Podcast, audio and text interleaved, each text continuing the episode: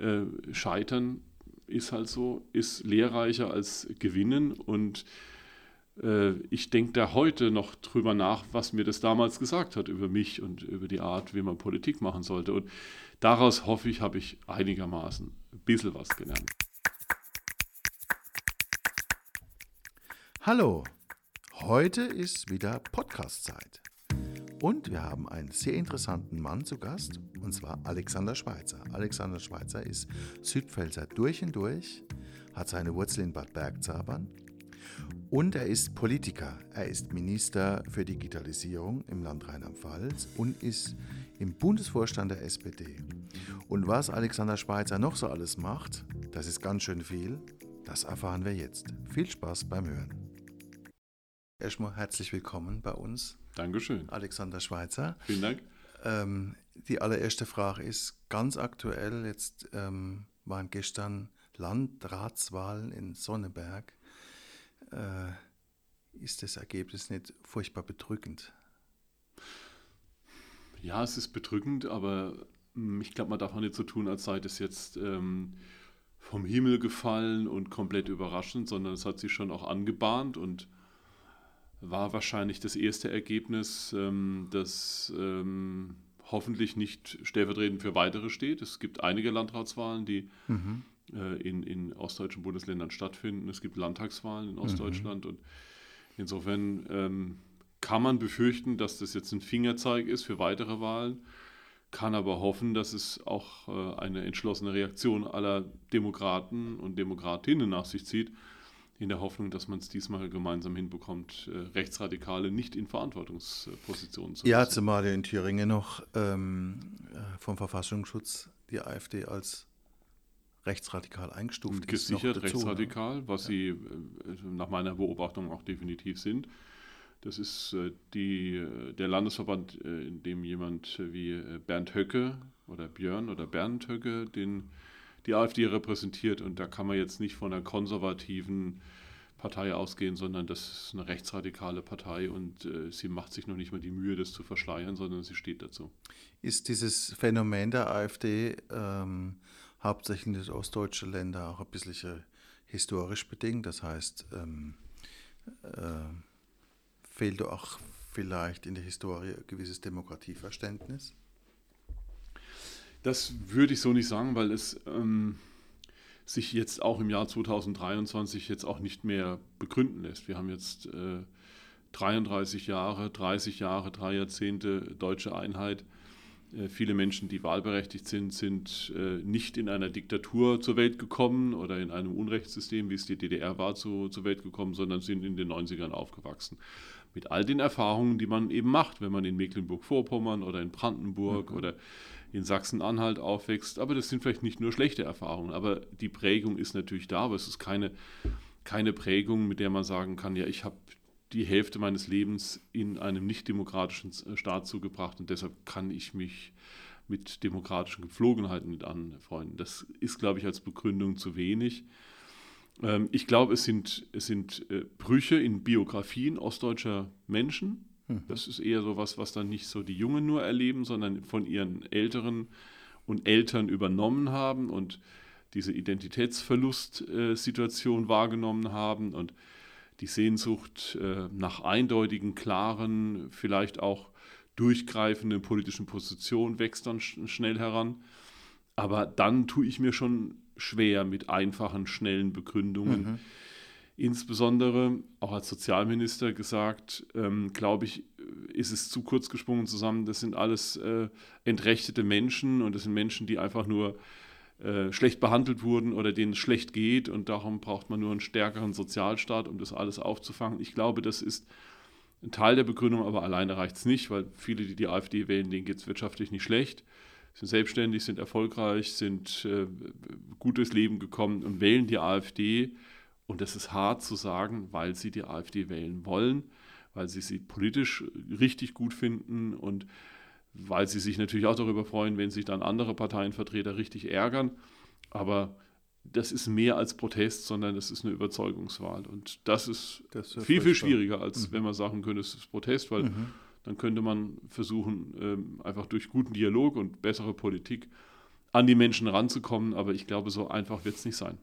Ich meine, wenn man auch den Wahlkampf jetzt im Nachhinein wurde ja ein bisschen auch die Themen ähm, nach außen getragen. Da ging es ja eigentlich hauptsächlich nur um bundespolitische Themen und wenn ich ja um, weil der Kreis Sonneberg, dem geht es ja auch noch gut. Ja. Da hat ja eine relativ niedrige Arbeitslosenquote. Hm. Und also das habe ich jetzt mal mehrmals ja. so nachgelesen. Eigentlich auch das die Themen, wo die AfD aufgegriffen haben, von Flüchtlingspolitik über ähm, Heizhammer, mhm. also alles Themen, wo eigentlich der Kreis Sonneberg nur mittelbar was angehen, aber wo er nichts ändern kann. Ne?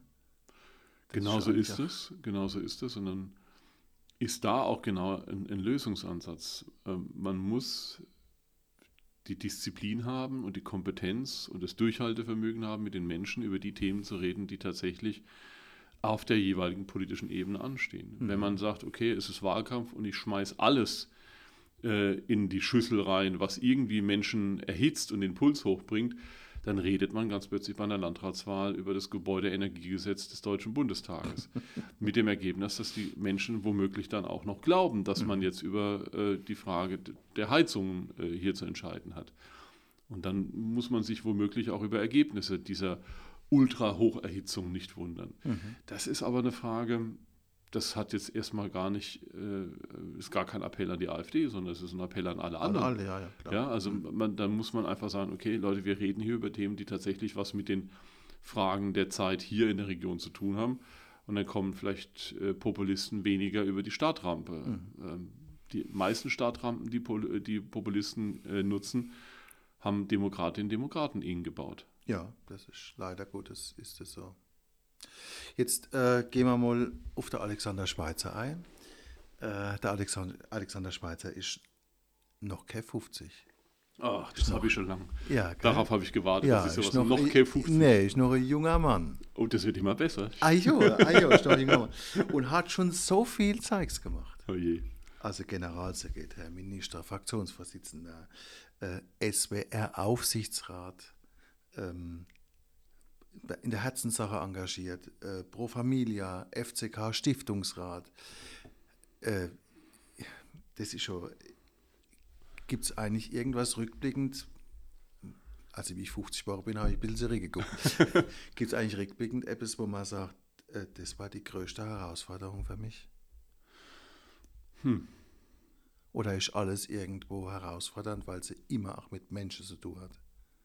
Ja, das ist mit richtig. Schicksale. Ja, das ist richtig. Ich habe, ähm, ich bin 2006 Landtagsabgeordneter geworden. Damals hier zu meiner eigenen Überraschung. Die Geschichte erzähle ich gern. Wenn ich sie, habe ich eine Minute, um die zu erzählen. Ajo, ajo. Ich war ja hier in der Südpfalz an der südlichen Weinstraße der sogenannte B-Kandidat von Kurt Beck, der damals äh, unser Abgeordneter und Ministerpräsident war. Und B-Kandidat, das sind die, die in der Klammer stehen, äh, auf der Wahlliste irgendwo ganz weit hinten dann nochmal auftauchen.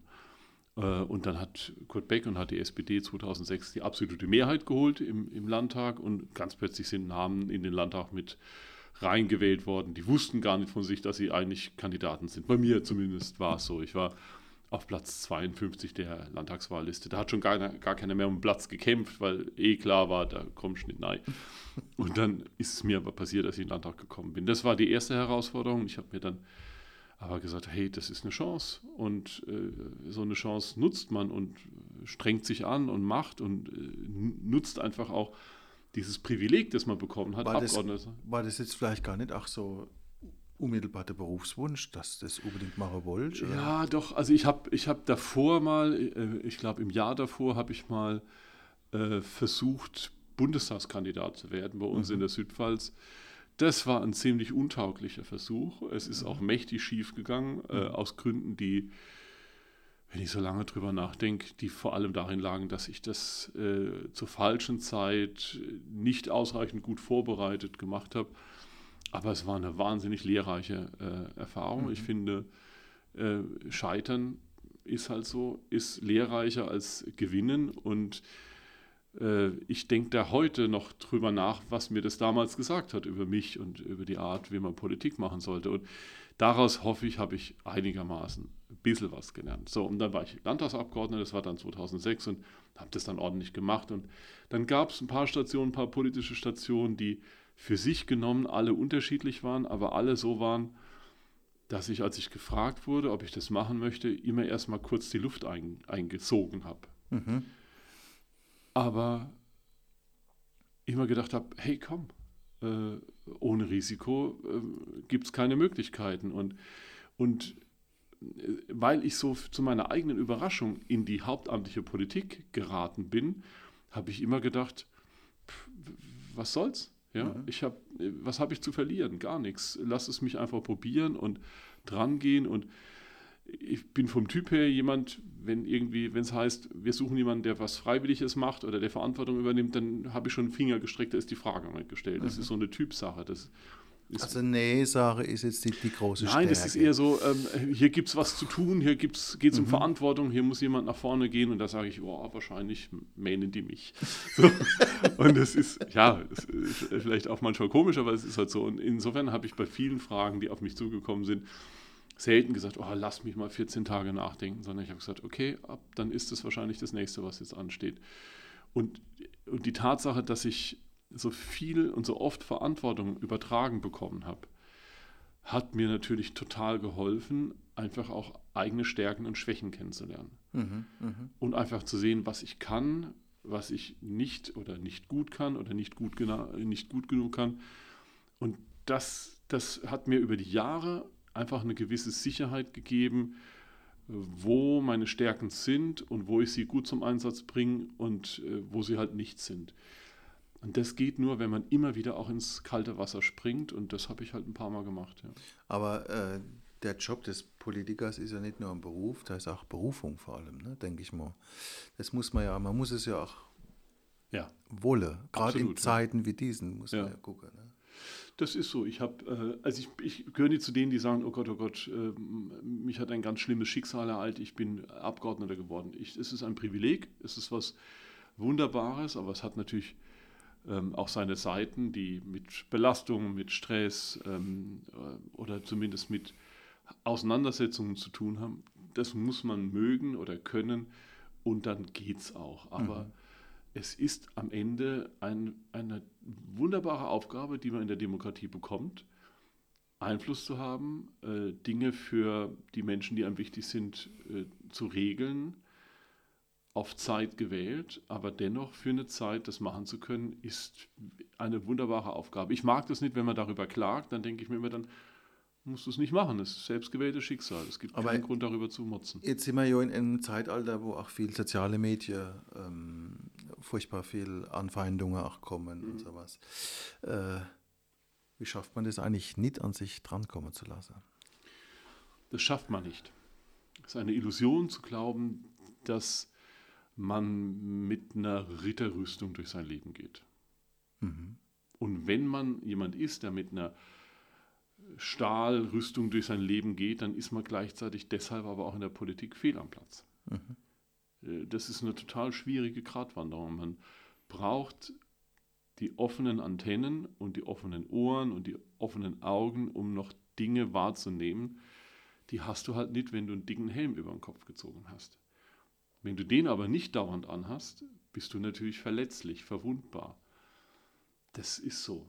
Ähm, ich finde da auch keinen kein, kein schlauen Reim aufs Leben, den ich mhm. anderen geben kann. Das muss man letztendlich mit sich selbst ausmachen oder mit Menschen, die einem nahe sind, ausmachen. Aber es ist eine Illusion zu glauben, dass man Angriffe einfach äh, wegignorieren kann. Man kriegt eine gewisse Praxis, das muss mhm. ich sagen. Die, die habe ich auch an mir selbst erlebt. Sachen, die mir noch vor zehn Jahren äh, richtig nahe gegangen wären, die kriegt man dann einfach auch weggeatmet. Aber es ist nicht so, dass man mit einem Panzer durch das Leben geht. Aber du kriegst ja bei der soziale äh, das ist ähnlich so soziale Netzwerk, aber dann hm. gehst du ja vielleicht auch mal vorbeifest. Ja. Und du bist jetzt auch nicht unbedingt jemand, der man übersieht. Ja. Äh, mit 3,70 Meter, äh, sondern Fast. Da, da, bist du, da bist du auch noch zusätzlich ja. auch noch körperlich präsent. Ja. Äh, das ist ja auch nochmal eine Herausforderung in dem Moment, weil du kannst dich relativ schwierig verstecken. Auch, ne? Ja, das ist so. Ähm, aber macht das was mit dir? Ja, ich habe ähm, ich tatsächlich selten, zumindest bei uns in der Region und, und eigentlich auch, es geht für viele Teile von Rheinland-Pfalz inzwischen auch, das Gefühl, dass ich komplett privat unterwegs sein Mhm, kann.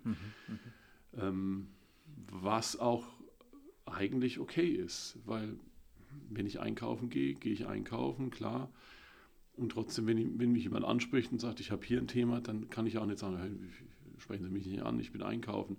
Das mache ich nicht.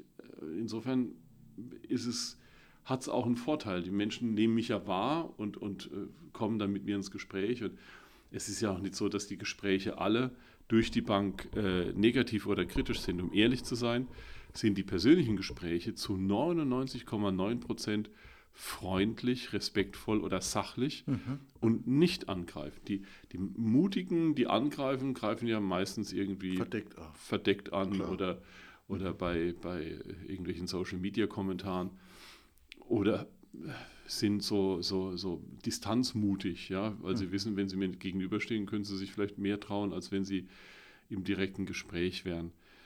Aber in den persönlichen Begegnungen ist es in den aller, allermeisten Fällen einfach gut und positiv und sehr positiv. Ich, ich kann ja nichts anderes sagen, wenn es bei mir so ist. Äh, Da habe ich vielleicht ein bisschen Glück, aber ich kann nicht sagen, dass ich permanent schlechte Erfahrungen habe. Das Gegenteil ist der Fall.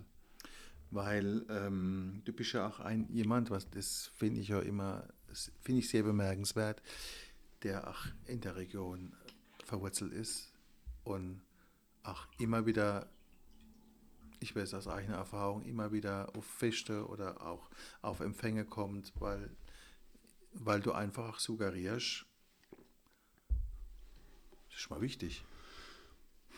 Ja, erstens, weil es so ist und, und, und zweitens, weil es natürlich, ähm, ich sag mal, das, das gehört zu unserer Lebensart hier in der Region. Ähm, und wenn man mit Menschen gern zu tun hat, und das wäre schon nicht schlecht, wenn man Politik macht, dass man auch gern mit den Leuten zu tun hat. Ja. Es ist so, äh, wenn man wie du auf der Bühne steht und Musik macht und aber eigentlich von den Songs nichts hält, die man vorträgt, dann kommt Wenn's das, glaube ich, auch nicht so gut Nee. rüber. Das ist richtig. Ja. Ähm, und insofern fällt es mir nicht schwer und ich mache das gern. Und in der Regel ist es auch so, es, es reicht, wenn man einmal übers Weinfest geht, dann hat man wieder äh, fünf Arbeitsaufträge im Hosesack. Und, und das ist Ja, dann aber, auch okay. man, aber man atmet, Ja. atmet auch ein bisschen die Pfalz ein. Ne? Ja. Das ist schon auch so ein schöner Ja. Ja, klar. Und ich, ich will es ja auch nicht nur auf meinen Job bringen. Tatsächlich ist es auch so, man macht es ja einfach auch gern, weil das ist ja, die, ist ja die eigene Heimat. Und äh, einmal ist es schon so, dass die Leute sagen, hey, ich wollte da nicht schreiben, aber wenn ich dich gerade sehe, da gibt es schon noch eine Distanz. Also zwischen ich schreibe eine Mail oder, oder mache was anderes und ich, ich sehe ihn gerade und dann kann ich ihn äh, ähm, ansprechen. Das macht schon einen Unterschied für die Leute. deshalb, ich kriege vieles mit, was ich sonst nicht mitbekäme, wenn ich nicht so viel unterwegs wäre. Du bist ja als, ich muss kurz politisch werden, du bist ja als Politiker ähm, nicht nur in Rheinland-Pfalz aktiv, sondern du bist ja auch im äh, Bundesvorstand von der SPD. Ja. Und du warst ja meines Wissens auch ähm, beim Koal bei den Koalitionsverhandlungen auch mit aktiv. Mhm. Jetzt ist ja in der, in der zweieinhalb, zweieinhalb, drei Jahre, zweieinhalb Jahre Ja, sehr viel passiert. seit der, seit der äh, Bundestagswahl. Ja, Ja. sehr viel passiert, Ja. also auch gesellschaftspolitisch und Mhm. Weltpolitisch und so weiter. Äh, denkt man sich dann manchmal, was haben wir da überhaupt für Themen gehabt? Mhm. Weil man konnte ja gar nicht, das konnte man, vieles konnte man ja gar nicht erahnen, was da passiert. Mhm. Und dass das mit einer Geschwindigkeit halt passiert. Ich meine, im Moment ist ja die Welt so im Drehe. Ist eigentlich die, ja, hast du schon mal dann drüber nachgedacht oder reflektiert man das dann? Mein Gott, was haben wir damals alles besprochen? Das ist Mhm. ja gar nicht mehr aktuell. Ja, ganz oft sogar. Ich habe, ähm, also für mich war schon, wie, für viele bei uns äh, in Deutschland, der Ukraine-Krieg, also der Krieg Russlands gegen die Ukraine, das war schon ein krasser Einschnitt. Und gleichzeitig habe ich natürlich auch gesehen, dass vieles, was der Krieg ausgelöst hat, eigentlich im Kern vorher auch schon da war.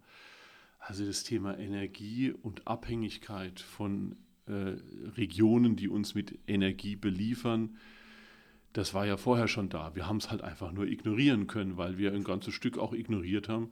Das ging uns ja gut. Ja, klar, das, das war ein Geschäftsmodell. Ja. Ja. Wir, wir schauen nicht so genau hin, wie sich die Staaten und Regionen entwickeln, Ja. äh, aus denen wir Erdöl oder, oder Gas beziehen. äh, und, und bekommen es und damit äh, treiben wir unsere Volkswirtschaft an.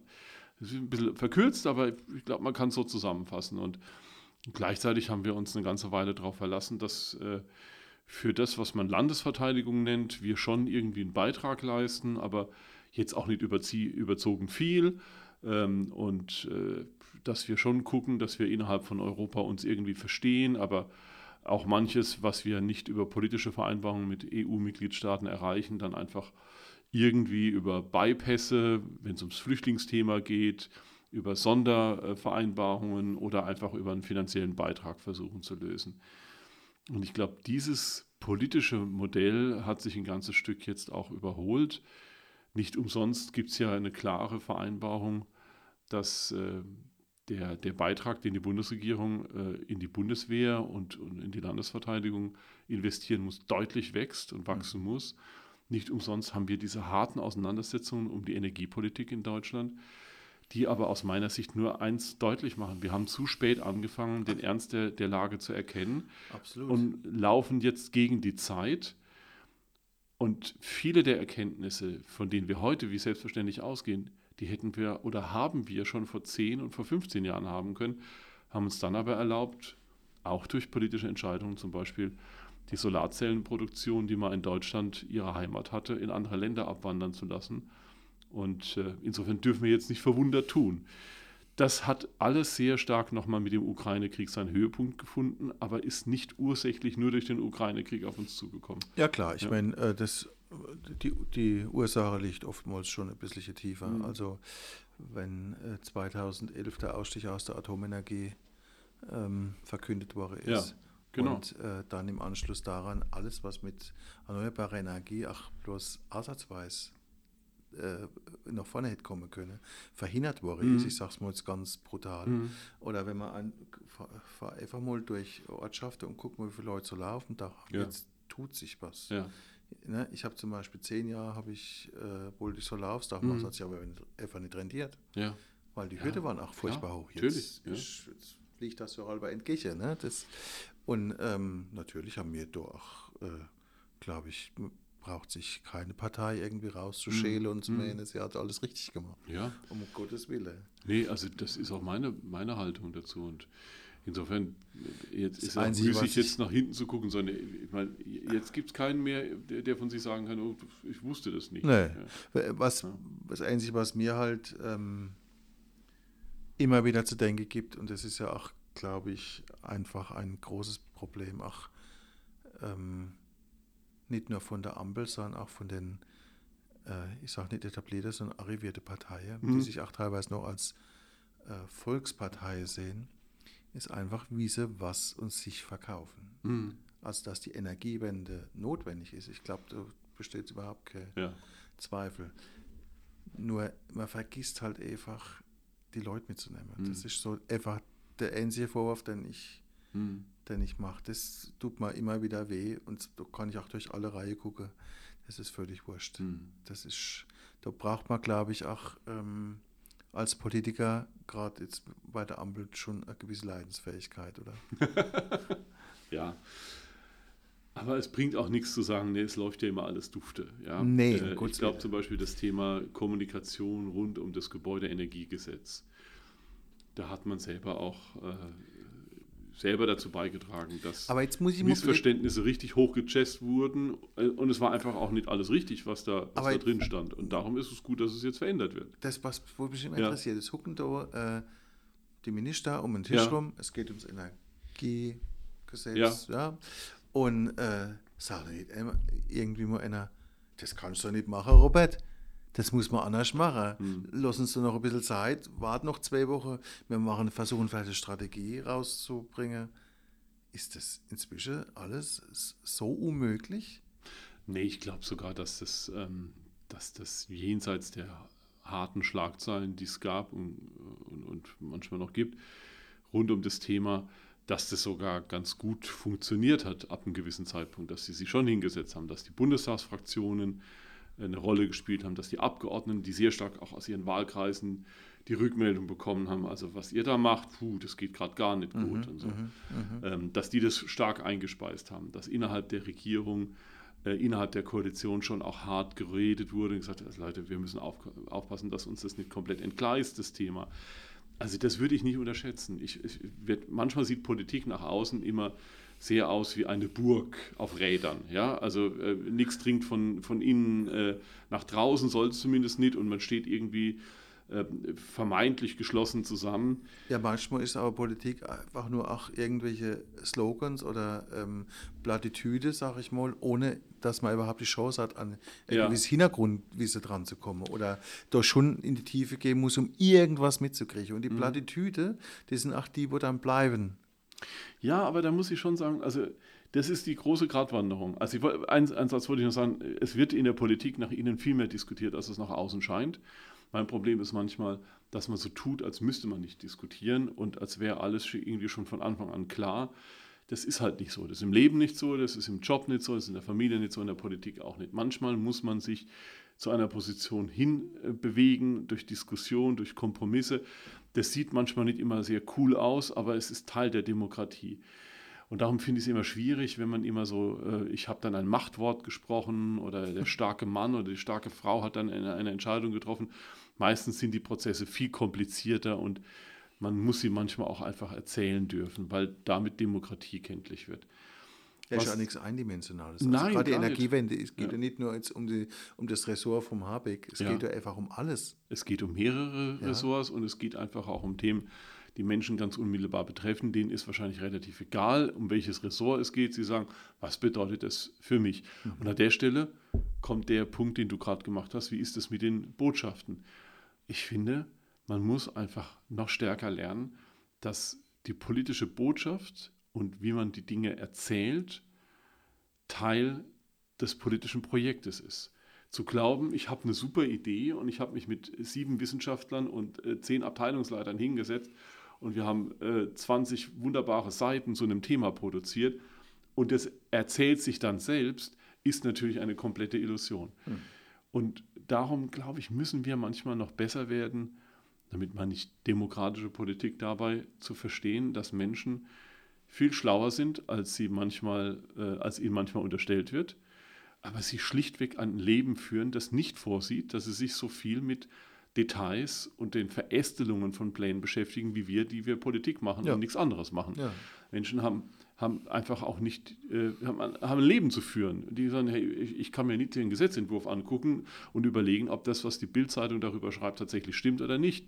Ich kann aber zwei Überschriften und drei Artikel lesen und abends gucke ich mir noch die Tagesschau oder ich gucke tagsüber im Netz, was so los ist. Und da müsst ihr präsent sein. Und das ist manchmal ein Problem, dass man sich darüber wundert, dass Politik in der Kommunikation erst anfängt, wenn andere die Meinung schon gesetzt haben. Mhm.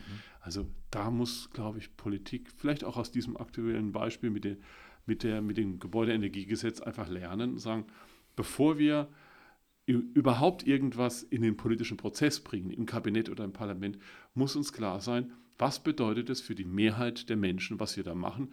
Können wir es erzählen? Könnten wir zu Hause am eigenen Küchentisch erklären, was wir da machen? Und wenn wir es am Küchentisch nicht erklären können, dann ist es vielleicht kein gutes Konzept. Sagen da Kinder nicht äh, manchmal, das geht doch nicht. Die sind äh, viel zu freundlich und zurückhaltend. Echt? Ja, ja, ich bin ganz stolz auf meine Kinder. Das ist von der Mama. Äh, das, das kann nicht von mir sein, das stimmt.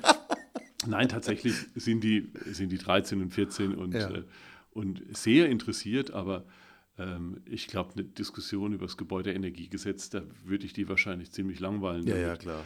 Aber äh, ich nutze gerne das Thema Küchentisch, weil ich glaube, wer am Küchentisch Mehrheiten erreicht, der kann sie auch im Land erreichen.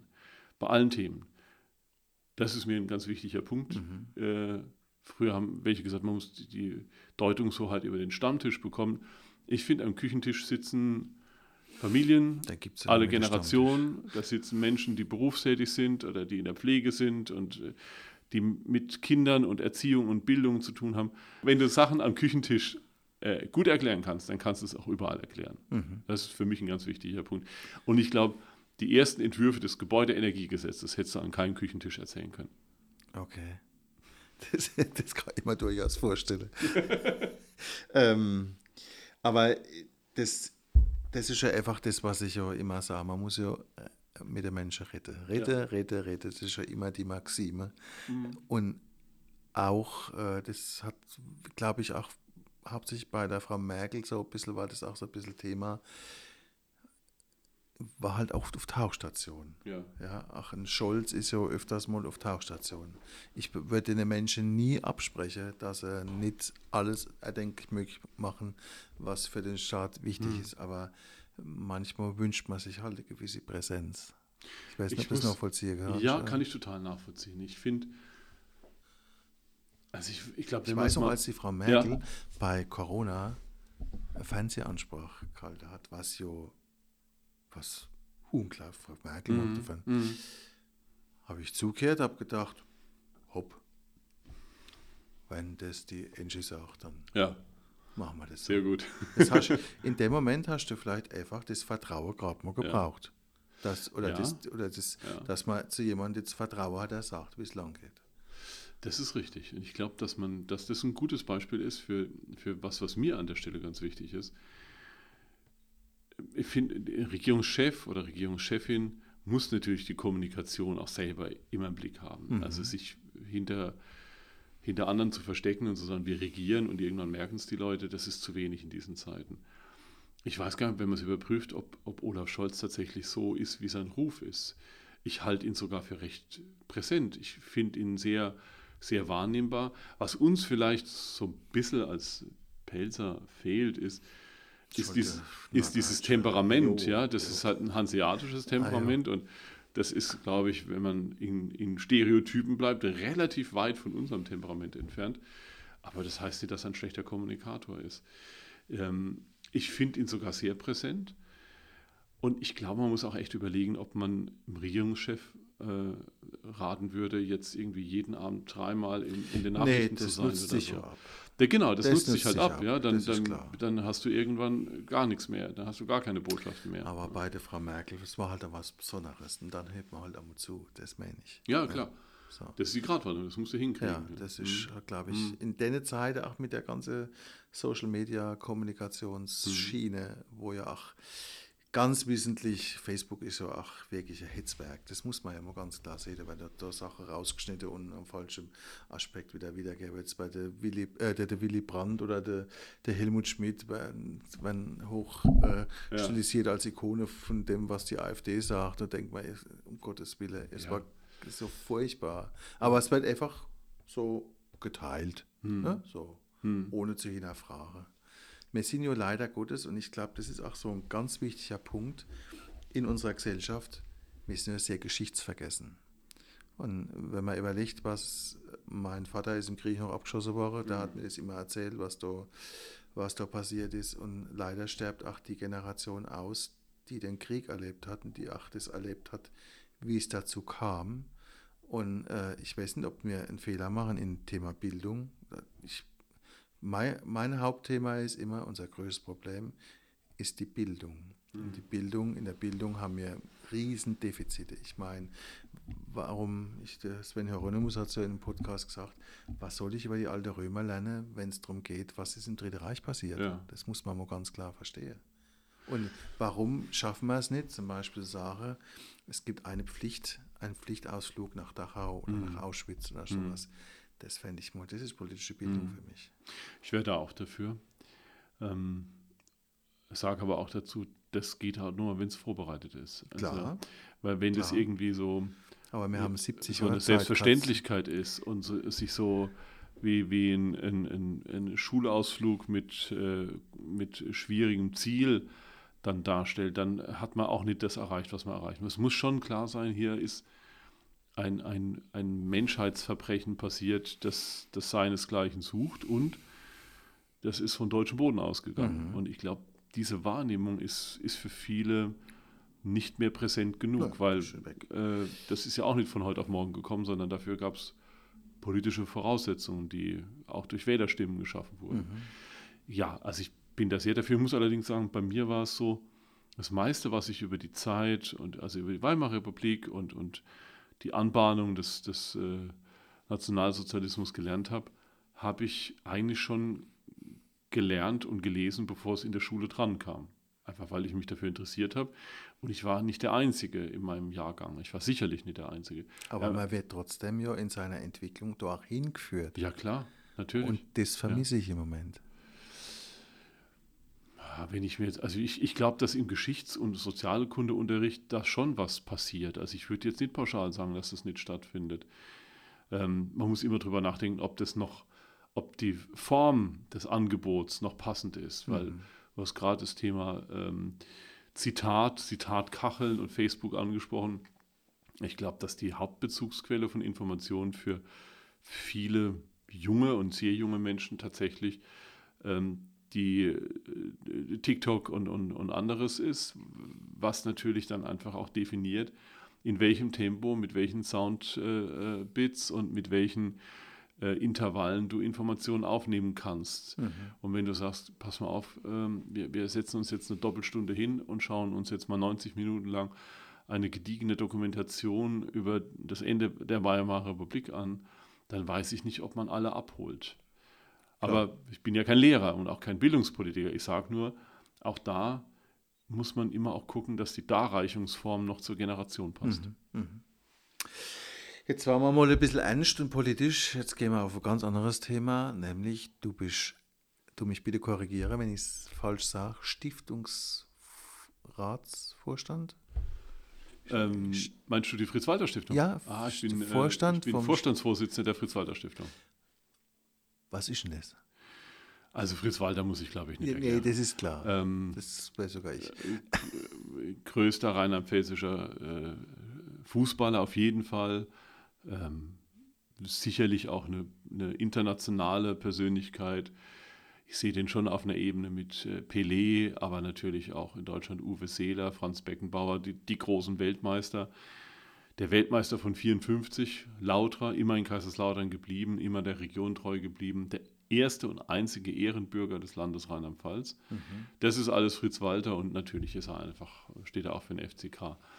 Das Land Rheinland-Pfalz hat mit dem Deutschen Fußballbund und dem FCK vor, oh, ich muss gucken, glaube ich, also vor einigen Jahren diese gemeinsame Stiftung ins Leben gerufen, ähm, weil äh, Fritz Walter auch nicht nur ein guter Fußballer war, sondern auch jemand, der sich um seine Mitmenschen gekümmert hat dem Schul- und Jugendfußball wichtig war, dem wichtig war, dass Menschen sich begegnen. Und in dem Sinne engagiert sich auch die Fritz-Walter-Stiftung. Wir mhm. haben äh, Jugendfußballturniere, das Kanälschatz-Turnier zum Beispiel. Das ist das, was äh, Fritz Walter als Kind immer gespielt hat, mit Ottmar Walter zusammen. Die hatten kein, keine Spielausrüstung, da gab es auch keine Rasenplätze um die Ecke, sondern die haben auf der Straße gespielt und haben äh, die Einlassungen in der Straße, wo es Abwasser reingeflossen ist, das waren die Tore, Kanälschatz. Okay. So, und, und diese Jugendturniere, die, die finden statt durch die Fritz-Walter-Stiftung, um Kids zum Fußball zu bringen, die vielleicht noch nicht im Verein sind oder mhm. äh, den Weg einfach noch nicht gefunden haben im Verein. Dann gibt es ein Jugendturnier, das äh, schulartübergreifend stattfindet, wo ähm, ja, Jugendteams, Schulteams gegeneinander spielen. Und äh, was immer noch eine Riesenbedeutung hat, eines der größten Jugendfußballturniere in Deutschland ist. Und all das macht die Fritz-Walter-Stiftung und, und vieles mehr. Ähm, es geht auch um das Andenken an Fritz Walter. Wir haben jetzt äh, am 31. Oktober wieder den Fritz Walter Abend. Das ist ein festlicher Abend am Tag seines Geburtstags. Mhm. Findet diesmal sogar in der Südpfalz statt, in Herxe. Okay. Ähm, und ähm, da kommt auch viel Fußballwelt zusammen und äh, Freunde von Fritz Walter oder lebensbegleitend ähm, äh, äh, und, und generationenbegleitend äh, Menschen, die mit ihm zu tun hatten. Und äh, ja, das ist so die Aufgabe der Fritz-Walter-Stiftung. Okay, und du bist dann, ähm, ist es ein Ehrenamt? Ja, ja, ist es rein Ehre, reines Ehrenamt. Es ist eine Ehre und es ist ein Ehrenamt. Und du bist, denke ich mal, FCKler durch und durch, oder? Ziemlich durch und durch, ja. ja. ja. Äh, das heißt, du nutzt auch mal ein Heimspiel, um vielleicht als Stiftungsratsvorsitzender also ich, Kontakte zu knüpfen? Oder? Ich, ich nutze auch ein Heimspiel, um einfach mir das Spiel anzugucken und, und ein oder zwei Bier zu trinken, aber Was? klar, ja, ist unglaublich, ich weiß, ja. ja ich, äh, Karlsberg. Ganz ehrlich, Ach. je nach Spielstand ist es mir relativ egal, wer das Bier produziert hat. Äh, ich habe es in der Hand. ja, nee, das spielt schon eine Rolle, aber klar. Also für Aber mich ist auch- da in Rheinland-Pfalz nur der FCK. Und da ist auch mit der Führungsriege vom FCK mit Thomas Hengen ja auch immer ein reger Austausch, denke ich doch. Ne? Ich habe den Thomas Hengen gerade vor kurzem getroffen und zwar am, am Todestag Fritz Walter. Äh, Der, Da Fritz Walter hat ja, gesehen, ja. hat ja ein Ehrengrab in Kaiserslautern, Ja. äh, seine Frau Italia Walter und er. Und äh, da hat sich so die FCK-Familie getroffen Mhm. und äh, Kranz oder Grenze niedergelegt und da war der Thomas Hengen auch dabei. Er ist ja wirklich äh, auch eine Persönlichkeit, die für den Absolut. FCK steht und äh, die auch den Verein sehr, sehr erfolgreich und die Mannschaft sehr Der erfolgreich tut führt. schon gut und ist auch Finde ich ein mutiger Zeitgenosse. Ja. Und Südpelzer. Und Südpelzer aus Rilze. Ah ja. So sieht's aus. Ah ja. Ähm, aber der FCK ist so deins, aber du bist ja von Haus aus eigentlich Basketballer. Wen wundert's? Du Ja, hast mal Basketball Ich, gespielt. ja, ne? ich habe, weil äh, Fußball, ich bin einfach, äh, ich sag mal, so, so als Zuschauer besser als als Spieler. Also ich bin, ich bin nicht schnell genug und das war ich, glaube ich, auch als, als Jugendlicher nicht. Bin äh, schon immer einfach zu groß gewesen, um, äh, um technisch gut zu sein. Und ich habe eine ganze Weile Schulturnier Fußball gespielt, bei, bei uns dann halt in der Klassenstufe. Und ich war immer im Tor, weil sie gesagt haben, auf dem Feld mal besser nicht, aber ins Tor, da, da steht er gut und, da, äh, und, und vielleicht nur aus Zufall hält er dann ein paar Tore. Also ich will es nicht übertreiben. Es war, also meine, meine Fußballkarriere war, war kurz und nicht erfolgreich. Äh, Und beim Basketball war es so, da hat mich eigentlich auch nur die Größe qualifiziert. Irgendwann auf dem Schulhof in Bergzabern hat mich ein Lehrer, wunderbarer Lehrer, der, der Herr Stamm, der ähm, die Basketball AG gemacht hat und im Verein äh, Verantwortung hat, der hat mich einfach vom Schulhof gecastet. Und es war nicht, Hatte ich nicht übersehen. ne? der hat mich nicht übersehen und er hat auch nicht irgendwie zurückhaltend äh, gebeten, mir das doch bitte mal durch den Kopf gehen zu lassen und in Erwägung zu ziehen. Dann hat man gesagt, äh, Moiche 14 Uhr Basketball AG, du bist dabei. so, und dann habe ich gedacht, okay, ich bin anscheinend jetzt in der Basketball AG. Und dann habe ich das ein paar Jahre gemacht und ganz gern gemacht.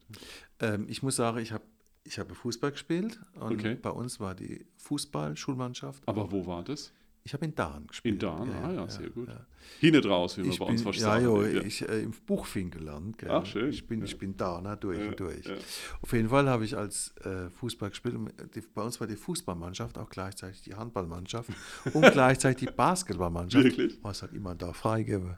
Ja, wir haben, war nicht gut. Also Handball und Ja. Fußball war okay, aber Handball und Basketball sind wir aber. Aber es hat jemand da freigegeben. Hat jemand da Das heißt, wir waren nicht gut, aber wir waren schlau und haben wir waren schlau und sind mit unserem Sportlehrer danach immer in Dahn in die Pelzer Stück gegangen und haben noch ein Bier getrunken. Oh, sehr gut. Ja, das war, ach Gott, das war schon überlege mal, das war hört sich nach einem harten Trainingsplan Das war vor 40 Jahren, was diese Zeit war. Das kann man sich gar Nicht nicht, vorstellen. Gell? Nicht schlecht. ähm, und als ich so ein bisschen versucht habe, Mhm. was zu recherchieren, weil ich was nicht einfach ist, möchte ich an der Stelle muss sagen, äh, ist mir eins ins Auge gestochen, du bist Veganer. Ja, Ja, du bist schon seit äh, fünf Jahren Veganer oder noch länger? oh, ich muss mir überlegen. Äh, Senedi, das ist seit, ähm, das wären jetzt sieben Jahre. Sieben Jahre. Ja. Hat es äh, ethische Gründe? Ja, Okay. ja, hat, also es hat, äh, soll ich es erzählen? ja, ja, natürlich, ja, jo. Ähm, also angefangen hat es damit, dass ich äh, irgendwie so unzufrieden war, gedacht habe, okay, also mein Job und viel unterwegs und man isst dann doch irgendwie da noch ein, Brot und da noch eine Wurst und einfach, also ich hatte irgendwie nie das Gefühl, dass ich mich besonders gut um meine Ernährung kümmere. Es gab keine Probleme oder so, sondern ich hatte irgendwie das Gefühl, das ist nicht richtig gut. Und äh, zeitgleich habe ich schon seit längerem immer das Gefühl gehabt, ich und wir insgesamt essen zu unbewusst und zu viel Fleisch, also tierische Produkte. Und ähm, dann habe ich gedacht, ich könnte mal wieder so das machen, was ich als Jugendlicher mal zwei, drei Jahre gemacht habe. Da war ich Vegetarier ähm, und äh, dann aber gleichzeitig gedacht, ach, das sind so halbe Sachen. Ich mache es gleich, gehe gleich die ganze Strecke und werde Veganer. Oder ich probiere es mal aus, zumindest als Experiment. Und dann habe ich damit angefangen. Es hat mir gut getan. Ich bin der Meinung, dass es äh, für mich auch das Richtige ist. Ähm, ich persönlich habe das ist eine persönliche ethische Entscheidung. Ich glaube, ähm, dass äh, wir weniger Tiere ähm, züchten und, und schlachten und essen sollten, als wir es als tun. und habe für mich zunächst mal, bevor ich irgendwie nur anderen sage, was sie jedoch bitte zu tun und zu lassen hätten, für mich persönlich entschlossen, dass ich mhm. das mal umsetze. So, und dann habe ich das angefangen und äh, habe einfach bisher nicht damit aufgehört. Und es sieht auch momentan nicht so aus, als würde ich damit aufhören. Okay, so ging es mir mit dem Rauchen. mit äh, das Rauchen anfangen oder das Rauchen nee, aufhören? aufhören. Ich habe einfach ja. äh, keine Kippe mehr gehabt und habe gedacht, ja. mal gucken, wie lange es durchhält. Und, wie lang? Äh, 18 Jahre jetzt. Das ist aber richtig gut. Ja, von heute auf morgen. Okay. Ich habe noch einmal dann am, am, nächsten Tag, das war am Aschermittwoch, ja. Äh, und am nächsten Tag hat mir jemand eine Zigarette angeboten. Ich habe zweimal dran gezogen und habe es ausgemacht, habe gesagt, nö, es war's. Hm. Und seitdem, ich habe Okay. Wobei ich nie die Hand dafür ins Feuer lege. Wenn ich heute an einer Zigarette ziehe, ja. ich nicht wieder rückfällig würde, aber mir ja. fehlt mal nichts. Ne? Das ist, glaube ich, was, da muss man immer illusionsfrei sein. Und mein Körper hat sich ein bisschen dadurch vergrößert, aber es macht ja, nichts. Das ist halt mal so. Ne? Ja, das ist halt so. Das ist übrigens auch eine Illusion zu glauben, dass Veganer alle spindeldürr sind. Guck mich an, ich sehe auch nicht aus wie ein Veganer, aber das ist. Ja, du äh, bist groß. Ich, ich versuche es durch Größe irgendwie wettzumachen. aber es ist auch manchmal, glaube ich, nicht ganz einfach, vegane Ernährung zu kriegen. Also, ja, oder? Es wird aber immer einfacher. Es wird einfacher, es wird ja, aber besser. es ist ein Prozess. es ist ein totaler ne? Prozess, ja. aber ich muss echt sagen, also zeitgleich zu mir haben sich irgendwie ein paar, paar andere Leute äh, in unserer Gesellschaft das auch noch überlegt. Und als ich am Anfang noch unterwegs war und habe eingekauft, da musste ich echt irgendwie mit, mit einer entsprechenden App äh, den Strichcode auf den Produkten scannen. Ohne, ohne Witz, ja, um einfach zu gucken, ist das jetzt vegan oder sieht es nur so aus oder ist irgendwie noch was dabei. Äh, inzwischen gibt es ein gutes Label. Mhm. Fast jeder Supermarkt hat seine eigene, seine eigene Produktlinie, hat eigene Regale. Also es ist deutlich, deutlich einfacher geworden. Wobei ich ja. immer so denke, so dann Fleischersatzprodukte, das braucht doch kein Mensch. Ja, ich glaube schon. Also ich habe das, also als ich noch nicht Veganer war, habe ich das genauso gesehen. Da habe ich gedacht, dann sollen sie doch Fleisch essen oder nee, wenn man schon der Meinung ist, dass man es nicht essen soll, dann soll man auch keine Bratwurst essen, die so aussieht, als sei sie eine Bratwurst, aber keine ist. Und dann, glaube ich, darf man nicht übersehen, dass die Menschen auch soziale Wesen sind. Mhm. Wir sind alle gewöhnt, dass wir uns ein Brötchen oder ein Brot machen und ein Stück Käse drauflegen. Mhm. Also gibt es veganen Käse.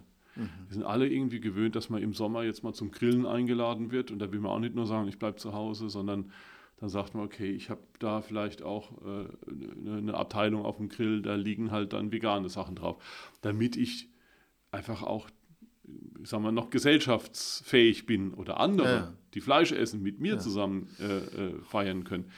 Also insofern finde ich, das ist, das ist so, eine, so eine Brücke und so ein Übergang. Ähm, und deshalb finde ich da nichts Verwerfliches dabei. Also ich esse auch wenn ich ja Fleisch. Okay. Aber ich denke dann immer, ich kann doch nicht das Essen essen, das man Essen isst. Ja, okay. Aber ich, ich glaube, ich glaube, ähm, wir, wir, haben, wir haben das über Jahre und Jahrzehnte hinweg einfach komplett übertrieben als Brutal, Gesellschaft. Wahnsinn. Und was den Umgang mit, äh, mit äh, Tieren angeht, da muss ich auch sagen, da sind auch Zustände eingekehrt, äh, die wir eigentlich als Gesellschaft nicht akzeptieren können. Mhm. So, und da kann man jetzt laut drüber klagen ähm, und kann Entscheidungen treffen. Das ist, glaube ich, notwendig. Aber man muss immer auch für sich selbst überprüfen, Klar. wo steht man und wie hält man das. Und ich habe für mich eine persönliche Entscheidung getroffen, dass ich mich zumindest bis auf weiteres vegan ernähre. Ich bin auch vorsichtig, wenn mich in zehn Jahren irgendwie was überfällt und ich sage, komm, jetzt brauche ich aber Currywurst. Ich will es für heute nicht ausschließen. Zurzeit sehe ich es aber nicht. Dann rauche ich wieder. Dann melde ich mich bei dir und sage, genau, ich habe mir jetzt gerade Currywurst bestellt, hol dir ein dann und dann räche ich nicht. ja, okay. Abgemacht, ja. Wir haben zwei Rubriken, also wir sind durch soweit, aber wir okay. haben noch zwei Rubriken. Und äh, eine nennt sich Entweder oder. Okay. Also darfst du nur dich für eins entscheiden. Ja. ja? Fange ich mal an. Hund oder Katze? Hund. Gut, das weiß ich sogar. Jetzt war es ganz schlimm. Kroko oder Ampel? Ampel. Okay. KI oder menschliche Intelligenz? Bestes, am besten beides. Also mehr menschliche Intelligenz. Ja. Okay, gerade noch die Kurve. Rheinland oder Pfalz? Rheinland-Pfalz. du bist kein Diplomat hier. Du musst dich entscheiden. ja, Hühnerhund. Rheinland-Pfalz und Pfalz unterstrichen. Okay. Fußball oder Basketball? Ah, ist echt schwer. Ähm, ich liebe beide Sportarten, muss ich wirklich sagen. Ähm, und deshalb sage ich mal so, mal so, mal Fußball, mal Basketball. Hopp, das lasse ich jetzt mal gelten. Oh, danke schön. Und dann äh, Rock oder Klassik? Rock. Das ist sehr schön. so, und jetzt habe ich hier unser Freundebuch. Oh Gott, oh Gott. Ja, das müssen alle durch.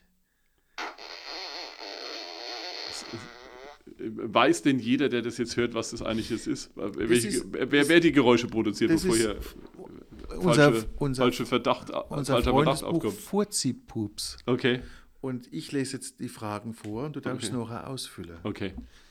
So, also. Ich heiße, Alexander. man nennt mich auch. Alexander? Hast du keinen Spitznamen? Äh, äh, manche kürzen es ab und sagen Alex, aber also wenn es einen Spitznamen gibt, habe ich ihn bis jetzt noch nicht gehört. Lange. War früher oder so. Ja, ne? ja, Äh, ja, aber es kommt äh, eher nicht, nee, Mhm. eher nicht. Äh, mein Geburtstag. 17. September 73. Also du bist noch nicht. Ich stehe vor einem Geburtstag, ja. Ja, aber das ist schon alles okay. Also, denke, ja. hier bin ich zu Hause. Südpfalz, Billigheim-Ingenheim, Bad Bergzabern.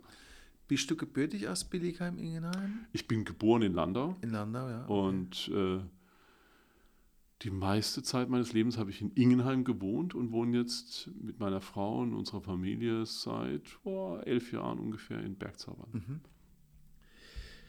Jetzt wird schwierig. Meine Augenfarbe. Ich glaube blau, aber es ist ein bisschen grau dabei Ja. und deshalb äh, blau. Passt ja dann Wenn auch es zu sowas der- gibt. Gibt sowas. Passt ja auch zu der Haarfarbe. Meine Haarfarbe. Das war jetzt sehr uncharmant. äh, war mal dunkler als heute. ja, Ja. ja. Ja. Tagsüber trifft man mich hier. Oh, viel unterwegs, kann ich nicht sagen. Äh, meistens allerdings im Auto. Ist es eigentlich so, dass äh, jetzt aus, abgesehen von Plenarwochen, Hm. äh, dass du permanent unterwegs bist im, im Land? Also ich habe schon einfach äh, viel im Ministerium Termine, Ja. äh, aber die, die, mein Schreibtisch ist eigentlich mein Auto, weil ich einfach viel dann äh, im Land unterwegs bin. Heute zum Beispiel, ich hatte einen Termin, den ersten in Worms und dann war ich in Mainz, ähm, dann war ich äh, in Edenkoben, dann war ich in Bornheim, jetzt bin ich hier in Kandel. Also ich hatte sozusagen so eine rheinhessen-pfälzische äh, Tour heute.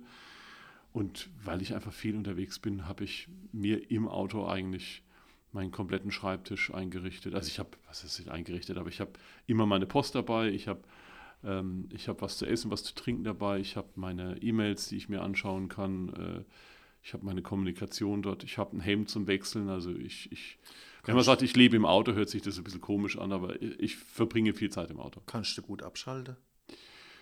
Also, äh, überhaupt oder im Auto oder? Nee, überhaupt, du Ja. kommst heim nach einem, Ja. nach einem schwierigen Tag. Kannst du dann wirklich runterfahren? Kannst du es ausblenden? Oder ist dann schon, dass du als mal schlaflose Nächte hast? Also schlaflose Nächte habe ich so gut wie nie. Mhm. Aber ähm, dieses, ich komme nach Hause und alles fällt von mir ab und ich denke nicht mehr an, an Themen äh, oder einen Job, das ist halt auch nicht so. Also das ist bei mir nicht so. Ich bin aber zu Hause schon einfach in, fühle ich mich anders als überall sonst. Das heißt, Da es bist ja auch du nicht der Herr Minister, da bist ja, du ja, der beim besten Papa. Ne? nicht. Ja, das ist aber genau, es ist schon der Ort, der mein Lieblingsort ist und Mhm. wo ich mich am ehesten überhaupt auch schnell wohlfühle. Also Mhm. es klingt jetzt komisch, aber man ist nicht komplett, man hat nicht alles raus aus dem Kopf, aber das ist schon so der Sehnsuchtsort nach langen Tagen. Hauptsache, ich komme heute noch Mhm. Kann mal nach Hause und gehe bei mir zu Hause durch die Tür rein und dann ist es schon einfach anders als äh, irgendwie irgendwo auch sonst zu sein. So erreichst du mich. Oh, ich bin, glaube ich, relativ gut erreichbar. Ich habe ein Bürgerbüro ähm, äh, hier bei uns in der Südpfalz. Ich habe Sprechstunde regelmäßig, auch sonntags. Ähm, ich bin viel unterwegs, persönlich ansprechbar. Ich bin auch ganz gut über Messenger erreichbar, obwohl das manchmal für mich schwierig ist, auf alles zu antworten, was mir geschickt wird. Und ansonsten über meine Büros erreichbar. Und ich muss immer wieder feststellen, wie viel, wahnsinnig viele Leute meine Handynummer haben. Äh, und das heißt, ich kriege halt auch darüber dauernd mal Nachrichten. Darin bin ich super. Turnen, schreien, tanzen, grollen, schlafen, pupsen. Eigentlich ist nichts dabei, wo ich richtig stark bin. kann ich, kann ich nochmal die nächste Liste sehen? Also das ist ja, da ist nichts dabei. Also ich bin gut in Musik hören. Ja. Ich bin recht gut in Essen und Trinken. Äh, aber das kommt ja gar nicht vor in deine Liste. Nee, schlafe ich auch. Schlafen? Ja. Ich schlafe wenig. Also das ist nicht so ein super Talent bei Okay. mir. Ja. Äh, das mache ich gerne. Ich bin gern zu Hause. Also ich bin gern zu Hause und ich, äh, ich verbringe gern Zeit mit meiner Familie, Zeit mit meiner Frau.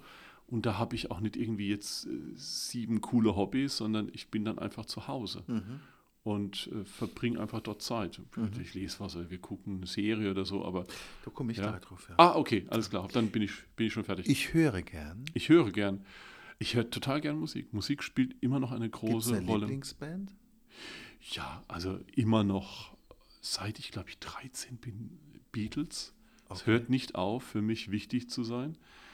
Ähm, ich bin sehr stark äh, durch britische äh, Musik geprägt. Also natürlich die ganzen äh, 60er äh, Sachen, die man so kennt. Ich bin sehr stark geprägt durch, durch äh, Reggae, durch Punk, durch Post-Punk. Dann in die 90er Britpop. Natürlich immer noch großer Oasis-Fan. Äh, Blur, die jetzt wieder eine Platte rausbringen. Ähm, lese immer noch alles, was Liam Gallagher über Noel Gallagher sagt und umgekehrt und halte es immer noch für relevant. Also da, das ist, spielt für mich immer noch eine große Rolle. Ja. Okay. Die beste Serie? Wechselt. Ähm, ich glaube immer noch, dass die Sopranos äh, eine großartige Serie sind. Okay. Ähm, gewechselt von krasser Schnitt äh, Monaco-Franze. Nicht zu unterschätzen. nach- Sensationell. nicht, nicht zu unterschätzen. immer die Wiederholungen. Ich kann sie auswendig. Ja. Ich äh, schau, wie ich schau, Markus. Ja. Es ich ist herrlich. ich hab's drauf. Ähm, und ansonsten wechselt es immer wieder. Also es gibt Serien, die ich, die ich anfange zu gucken und dann fehlt mir meistens die Zeit, es stringent durchzugucken. Meiner Frau bis heute noch versprochen und nicht gehalten, dass wir äh, Game of Thrones zusammen gucken. Aber ich bin dann irgendwann aus Zeitgründen ausgestiegen, nicht mehr reingekommen und das bleibt jetzt irgendwie für mich noch eine Aufgabe. Ja, Serie ist auch so ein bisschen schwierig. mein Lieblingsbuch? Oh, das wechselt auch tatsächlich relativ oft. Aber ich muss sagen, was ich, was mir, glaube ich, weil das mich in der Zeit geprägt hat, wo Prägungen dann lange bleiben, ist tatsächlich äh, äh, Catcher in the Rye, der Fänger im Rocken. Das ist was, äh, was mich, glaube ich, ich habe schon lange nicht mehr gelesen. Aber wenn ich, wenn mich ein Buch in so einem Alter 15, 16, wo man sehr beeindruckbar ist, beeindruckt hat, dann war es das, glaube ich, äh, das Buch. Klar. Was ich echt nervig finde, Oh, das ist einiges. Äh, ja, und gleichzeitig auch wiederum nicht so viel. Was ich echt nervig finde, ist, ähm, sind Dinge an mir selbst, wo ich eigentlich denke, äh, jetzt werd nicht ungeduldig oder, oder äh, ähm, bleib einfach gelassen. Was ich mir schon oft dann vorgenommen habe und gesagt, das nächste Mal in der Situation bist du geduldiger und dann komme ich in die Situation und denke, halt, du wolltest dir doch eigentlich vornehmen, geduldiger zu sein. Und dann bin ich genervt und eigentlich bin ich dann von mir selbst genervt. äh, das finde ich toll. Meine Familie. Ich finde meine Frau toll, ich finde meine Kinder toll, ich finde äh, Musik toll, ich finde äh, es toll, wenn Menschen entspannt sind, wenn Menschen großzügig sind, wenn sie Humor haben. Das finde ich toll. Was ich ultra eklig finde. Ähm, eklig ist es nicht, aber ich bin zum Beispiel total schlecht bei hohen Gebäuden. Okay. Also das finde ich, da habe ich echt ein Problem damit. Also ich, Aber das ist Gehörangst, oder? Doch, ich glaube, so kann man es Ja, nennen. ja. Das ist jetzt nicht medizinisch festgestellt, aber ich bin schlecht darin, ähm, zum Beispiel so, so äh, ähm, Gondelfahrten oder, oder ähm, wa- was ist halt manchmal so, also so Kettereitschuhe, das geht noch, aber ähm, ich sag mal so, so Dinge in hoher Höhe, wo alle sich drüber freuen, dass sie tief runter gucken können, da kann ich einfach nur auf die Fußspitzen gucken und hoffen, dass es vorbeigeht. Ich kann, ich kann die Situation einfach nicht Mhm. gut ab.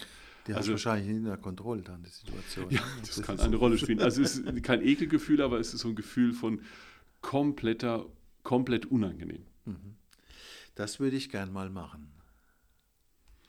Tatsächlich gerne ähm, Gitarre spielen, was ich irgendwie seit 30 Jahren immer so als Traum habe und nie natürlich irgendwie die Zeit gefunden habe oder, die, oder die, die, den richtigen Moment gefunden habe. Aber tatsächlich bin ich gefühlt seit 30 Jahren ein verhinderter Bassist oder Gitarrist. Seit 30 Jahren, mindestens. Bassist ist ja eigentlich mehr, wie soll ich sagen, der, wo alles zusammenhält. Ne? Ja, aber du bist der Profi da drin. Ich, Der ich Bassist- denke nur, es ist ein, es ist ein cooles Instrument. Der Bassist ist eigentlich, wenn er nicht da ist, fehlt er total. Okay, Das ist immer so. ja, Der Gitarrist ist ja eigentlich äh, melodisch ja. fast das prägendste Instrument. Entscheidender ist natürlich das Keyboard. Weil du das spielst. Ajo. Ajo. Ich habe allerdings beim Keyboard, da hätte ich ja, das hätte irgendwie was werden können. Ich habe äh, als, als Kind der 80er Jahre Orgelunterricht gehabt. Oh, Ja. beim Erlo. Beim Erlo, erst beim Crosser in Landau. Oh, Jesus. Ja, ja. Alle Legende. Ja, natürlich. Natürlich. Ich, sie, ich kannte sie alle. Ja. Ja. Aber ich war, glaube ich, äh, so im Ranking der untalentiertesten Schüler war ich, glaube ich, komme ich ganz weit vorne. Also wenn es da so eine Bildergalerie gibt, wo drüber steht, dem haben wir nichts beibringen können, da Ja. muss aber, mein aber Bild nicht, dabei Aber sein. er war nicht. Ja, absolut. Ja, Sie hatten immer eine gute Zeit und sie waren geduldig und freundlich, aber es war nicht, es war nicht erfolgreich bei mir. So, dann steht noch äh, mein Spruch oder Bild für dich. Oh je. Gibt es einen Wahlspruch für dich, wo Nee. du sagst, nee. Nee, nee. Also äh, allenfalls Dinge, die ich, die ich mir so selber immer wieder sage. Und da, da gehört schon auch dazu, immer weiter. Und es geht auch immer weiter. Wir haben es geschafft. Ah, Wahnsinn. Ja, wir sind durch. Dankeschön. Ich bedanke mich recht herzlich und viel Spaß beim Hören. Ich hoffe, dass es so viel Spaß macht beim Hören, wie es beim Produzieren gemacht hat. Alles klar, bis dann.